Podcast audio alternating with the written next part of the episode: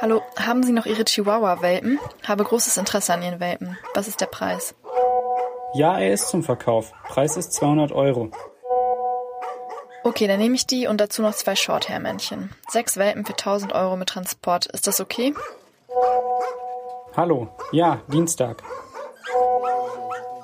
Du musst mir wegen letzten Mal noch guten Preis machen, weil Hündinnen gestorben sind.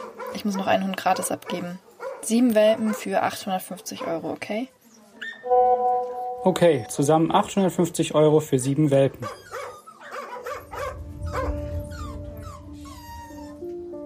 Dieser nachgesprochene Chatverlauf stammt aus Ermittlungsakten des Veterinäramts Enzkreis. Eine Frau, die in Deutschland illegal mit Welpen gehandelt hat, schreibt darin mit ihrem Welpenlieferanten aus Tschechien. Der Chat zeigt, wie skrupellos die Welpenmafia vorgeht. Und das Problem wächst. Tierschützer schätzen, dass der illegale Welpenhandel ein Milliardenbusiness ist. Aber was ist illegaler Welpenhandel überhaupt? Das habe ich Daniela Schneider von Vier Pfoten gefragt. Die Zustände in den Vermehrerstationen meistens im osteuropäischen Ausland sind katastrophal. Die Tiere, sowohl die Muttertiere als auch ähm, die Welpen, leben in der Regel in dreckigen Verschlägen. Es stinkt fürchterlich nach Ammoniak. Die leben in ihrem eigenen Kot. Die Muttertiere werden bei jeder Läufigkeit neu geschwängert. Das heißt, sie werfen am laufenden Band. Und ähm, die Welpen, wenn sie dann geboren werden, werden so früh wie möglich von diesen Müttern getrennt. Aber warum ist das Geschäft mit den unter grausamsten Bedingungen erzeugten Rassewelpen gerade in Deutschland so lukrativ? Machen es unsere Gesetze der Welpenmafia zu einfach? Diesen Fragen gehen wir in dieser Folge von Pet Talks Klartext auf den Grund. Weil das Thema sehr komplex ist, hört ihr in dieser Folge die Einschätzung von mehreren Expertinnen und Experten. Als erstes habe ich mit dem Tierrechtsanwalt Andreas Ackenheil über die Gesetzeslage zu Welpenhandel in Deutschland gesprochen. Pet Talks Klartext der Interview-Podcast von Deine Tierwelt.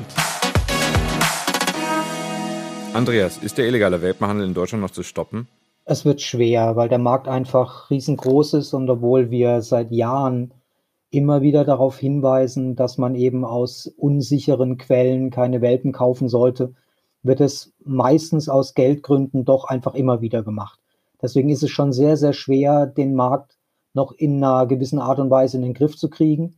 Aber es ist eben eine Aufgabe, der wir uns stellen und an der wir tagtäglich arbeiten. Mal angenommen, ich würde mir Welpen auf osteuropäischen Vermehrerhöfen besorgen und die dann in Deutschland verkaufen. Welche Konsequenzen habe ich zu befürchten? Ja, es gibt für denjenigen, der die Grenze überschreitet, ohne eine entsprechende Transportgenehmigung zu haben, beispielsweise schon mal wieder die Möglichkeit der Ordnungswidrigkeit. Das geht dann im Grunde genommen über Tierschutzgesetz und über Tierschutzhundeverordnung. Wenn ich einen Welpen zu früh vom Muttertier trenne, verstoße ich gegen die Tierschutzhundeverordnung, kann wieder mit einem Bußgeld geahndet werden. Das Tierschutzgesetz an sich bietet mir die Möglichkeit, wenn das Ganze vorsätzlich passiert, wenn ich also vorsätzlich auf so eine Art und Weise dem Hund Leiden, Schmerzen und so weiter zufüge, dann kann das unter Umständen mit Geldstrafe oder sogar mit Freiheitsstrafe bestraft werden. Also es kommt immer darauf an, was konkret gemacht wurde gegen was konkret verstoßen wurde. Und da sind in erster Linie Tierschutzgesetz und Tierschutzhundeverordnung die einschlägigen Regelungen.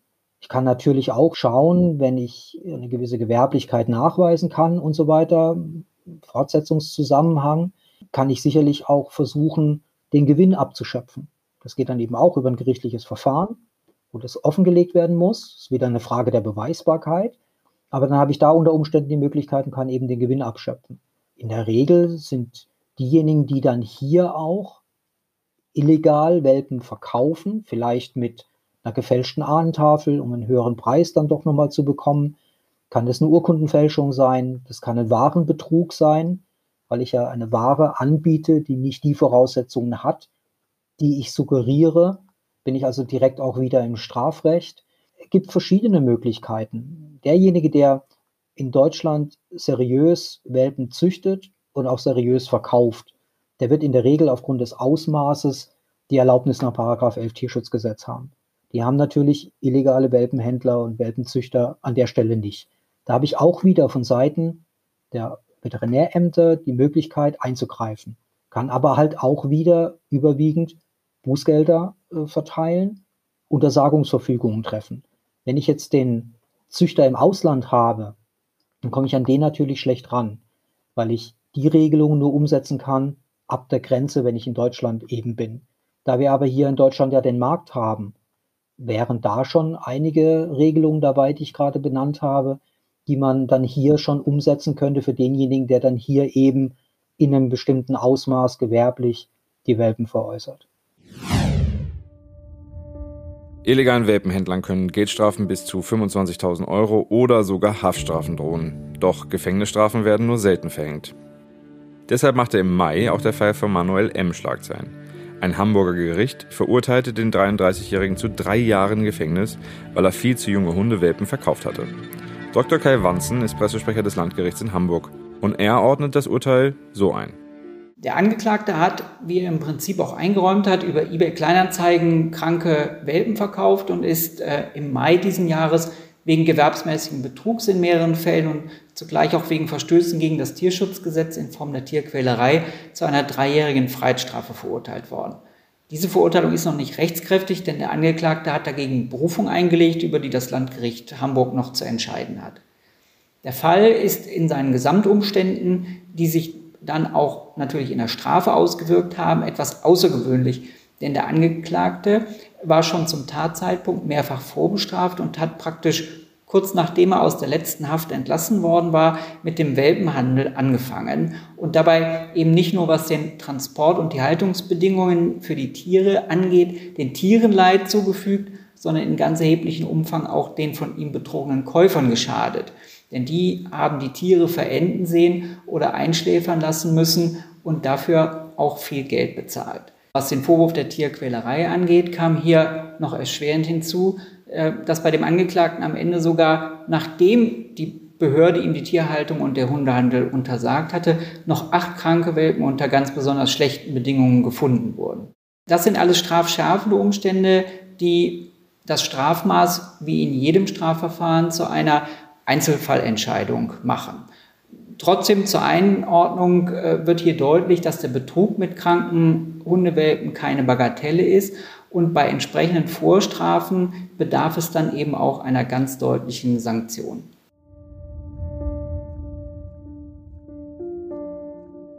»35 Welpen, die bei M sichergestellt wurden, sind im Tierheim des Hamburger Tierschutzvereins untergekommen. Acht der kleinen Hunde sind gestorben, der Rest konnte vermittelt werden. Für Theresa Gessert, Pressesprecherin des Vereins, ist das Urteil gegen M ein Meilenstein.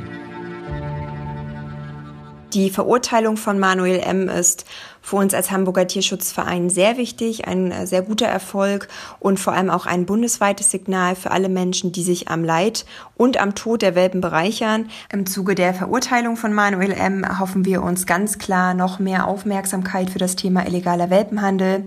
Seit Beginn der Pandemie wird fleißig gekauft. Der Hamburger Tierschutzverein informiert entsprechend schon seit mehr als einem Jahr über die Folgen des illegalen Welpenhandels, über eBay Kleinanzeigen und Co. Und leider stellen wir fest, dass es bisher wenig Besserungen hier gibt. Ein weiterer Punkt für uns ist, dass wir hoffen, dass dieses Urteil einfach auch dazu führt, dass potenzielle Händlerinnen und Händler abgeschreckt werden.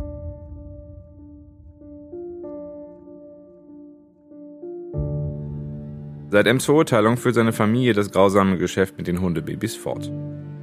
Die Wochenzeitung Zeit berichtet, dass sich nun sein Bruder um den Verkauf kümmert. Er soll noch skrupelloser sein. Und, anstatt in Hamburg zu inserieren, bietet der M-Clan die Welpen nun im Umland der Stadt an.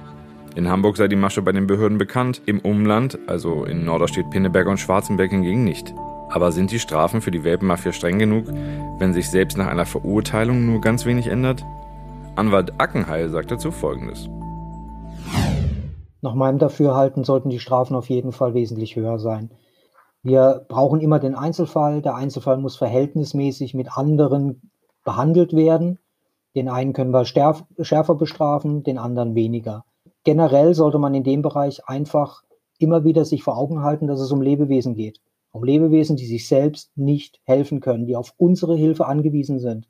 Und wenn diese Hilfe darin besteht, alles zu unternehmen, diese illegalen Gewinnmachenschaften auszuhebeln, dann ist es unsere Aufgabe, das zu machen.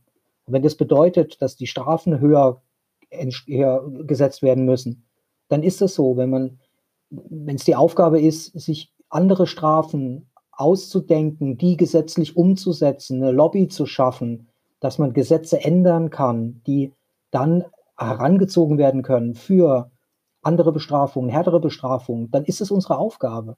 Und es ist nicht nur unsere tägliche Aufgabe als Tierrechtsanwälte, in dem Bereich etwas zu unternehmen, sondern es ist auch die Aufgabe der Politik, die nach meinem Dafürhalten wesentlich mehr tun könnte. Wir sehen das in anderen Bereichen, gerade wenn es beispielsweise um die Kükenproblematik gegangen ist, die jedes Jahr durch die Medien geht. Wenn sich dort nicht eine Lobby gebildet hätte, dann hätte sich in dem Bereich nichts ergeben, nichts getan. Also muss gegebenenfalls einfach auch nochmal die Lobby größer werden. Die Politik muss unter Druck gesetzt werden, damit sich in dem Bereich etwas tut. Weil letztendlich geht es um den Schutz der Tiere und Tierschutz, Tierwohl ist unser Staatsziel, steht im Grundgesetz. Da hätte ich es ganz gerne, dass auch die Strafverfolgungsbehörden sensibler mit der Materie umgehen. Wie müssten denn härtere Strafen aussehen? Dass man beispielsweise mit den Geldstrafen wesentlich höher geht, dass man die gesamten Gewinne abschöpft, die der illegale Welpenhandel erwirtschaftet und dass man auch vielleicht mal in andere Richtungen denkt, was strafrechtliche Auflagen anbetrifft, dass man vielleicht auch mal in die Richtung denkt und sagt, wer des illegalen Welpenhandels überführt wird, der bekommt man für eine Zeit lang den Führerschein abgenommen. Das trifft meistens viel härter als irgendwelche Geldstrafen. Apropos Politik. Für den Tierschutz und damit für die Bekämpfung des illegalen Welpenhandels ist im aktuellen Kabinett das Bundeslandwirtschaftsministerium unter Leitung von Julia Klöckner zuständig.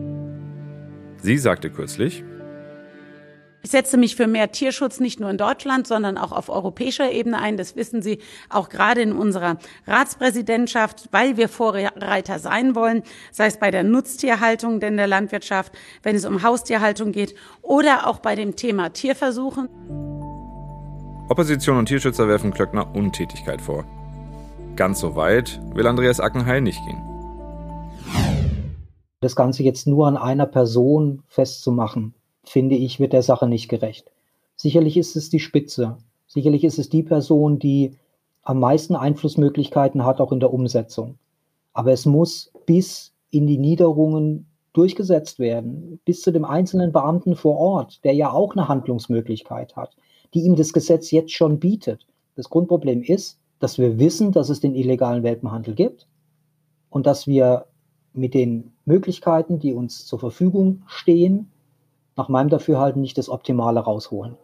Ein Autokauf wird in Deutschland häufig viel mehr geplant und vorbereitet als der Kauf eines Welpen. Und da habe ich ein Lebewesen, für das ich 10, 15 Jahre verantwortlich bin. Das heißt, da muss noch das Bewusstsein mehr geschärft werden. Deswegen probieren wir das ja jedes Jahr. Deswegen beteiligen wir uns an Aktionen. Deswegen informieren wir über unsere Kanäle auch jedes Jahr immer wieder zu diesem Thema. Da kann natürlich auch jeder etwas tun. Aber solange es halt übers Geld geht, ist da halt ein gewisses Grundproblem da. Man muss es nachvollziehen, ob man es akzeptiert oder nicht, dass sich jemand für ein paar Euro einen Welpen aus dem Auto kauft. Das muss jeder für sich selbst entscheiden. Wir können von unserer Schiene aus halt nur immer wieder darauf aufmerksam machen und sagen, bitte kauft nicht die Welpen aus solchen Kreisen, aus solchen zwielichtigen Örtlichkeiten. Das ist schon mal der erste Schritt. Und wenn der Markt nicht mehr so groß ist, dann muss sich das ja an sich auch schon mal von illegaler Züchter- und, und Händlerseite aus regulieren. Der nächste Schritt ist die entsprechenden Kontrollen an der Grenze. Jetzt natürlich zu Pandemiezeiten eine ganz andere Situation, aber dort auch die Kontrollen verschärfen, die Bedingungen dann gesetzlicher Natur gegebenenfalls nochmal verschärfen, mit wie vielen Hunden ich die Grenze überschreiten darf, ohne eine Transportgenehmigung zu brauchen, zum Beispiel. Ja, es sind auch solche Kleinigkeiten. Und dann eben der Appell an die Staatsanwälte und auch an die Amtsveterinäre, mit allen Möglichkeiten dagegen vorzugehen, wenn man Anhaltspunkte hat, dass es eben jetzt einen illegalen Ring vor Ort gibt, dass man da eben alles versucht in die Wege zu leiten, den auszuhebeln. Und wenn es bedeutet, dass man nachts um fünf mit dem Polizeikommando vor der Tür steht, Entschuldigung, dann muss es eben sein, ja, weil es eben um Lebewesen geht, die sich eben nicht helfen können, für die wir verantwortlich sind. Vielleicht drehen wir das Ganze einfach mal um. Wenn ich auf der Suche nach einem Welpen bin, weiß ich ja im Zweifel überhaupt gar nicht, dass ich einen Hund bei der Welpenmafia kaufe. Drohen mir dann auch Strafen?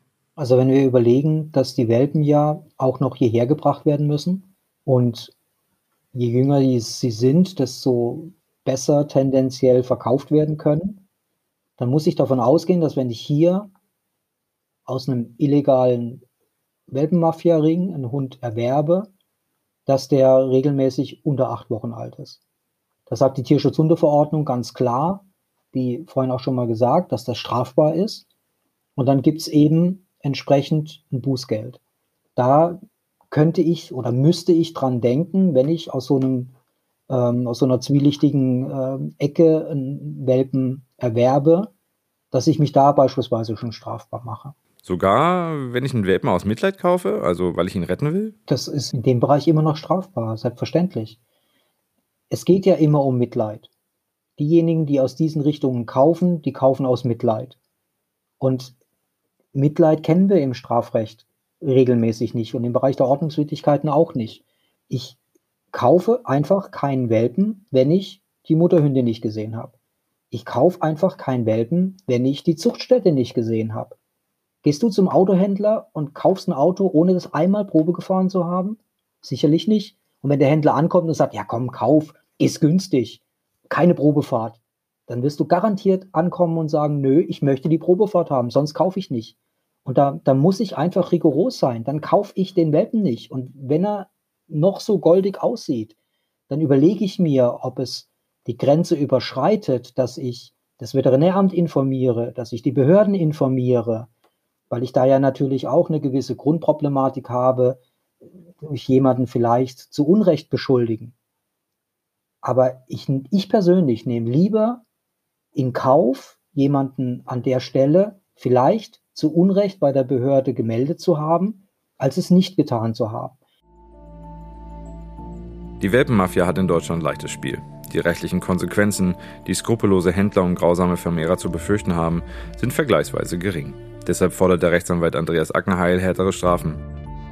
Dass die Behörden trotzdem auch immer wieder mal durchgreifen, zeigt nicht nur die Verurteilung von Manuel M., sondern auch der Fall der Frau aus dem Chat, den wir zu Beginn eingesprochen haben.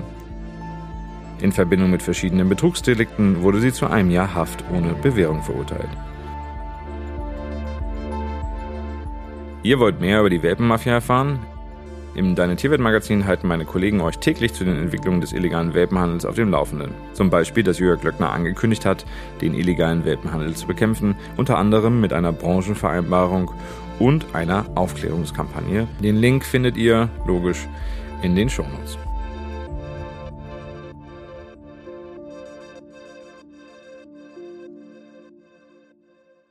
Ja, und damit ist nach einer längeren Sendepause meinerseits diese besondere Folge von Pet Talks Latex auch schon wieder vorbei. Sag mal, gefällt euch diese Art von Schwerpunktsetzung oder habt ihr mit meinem klassischen Interviewformat mehr Freude? Lasst es mich wissen per Mail an felix.tierwelt.de oder in den sozialen Netzwerken. Ich freue mich natürlich wie immer auf euer Feedback. Auf jeden Fall danke ich euch fürs Zuhören. Und ja, was soll ich sagen? Tschüss, macht's gut und bis zum nächsten Mal.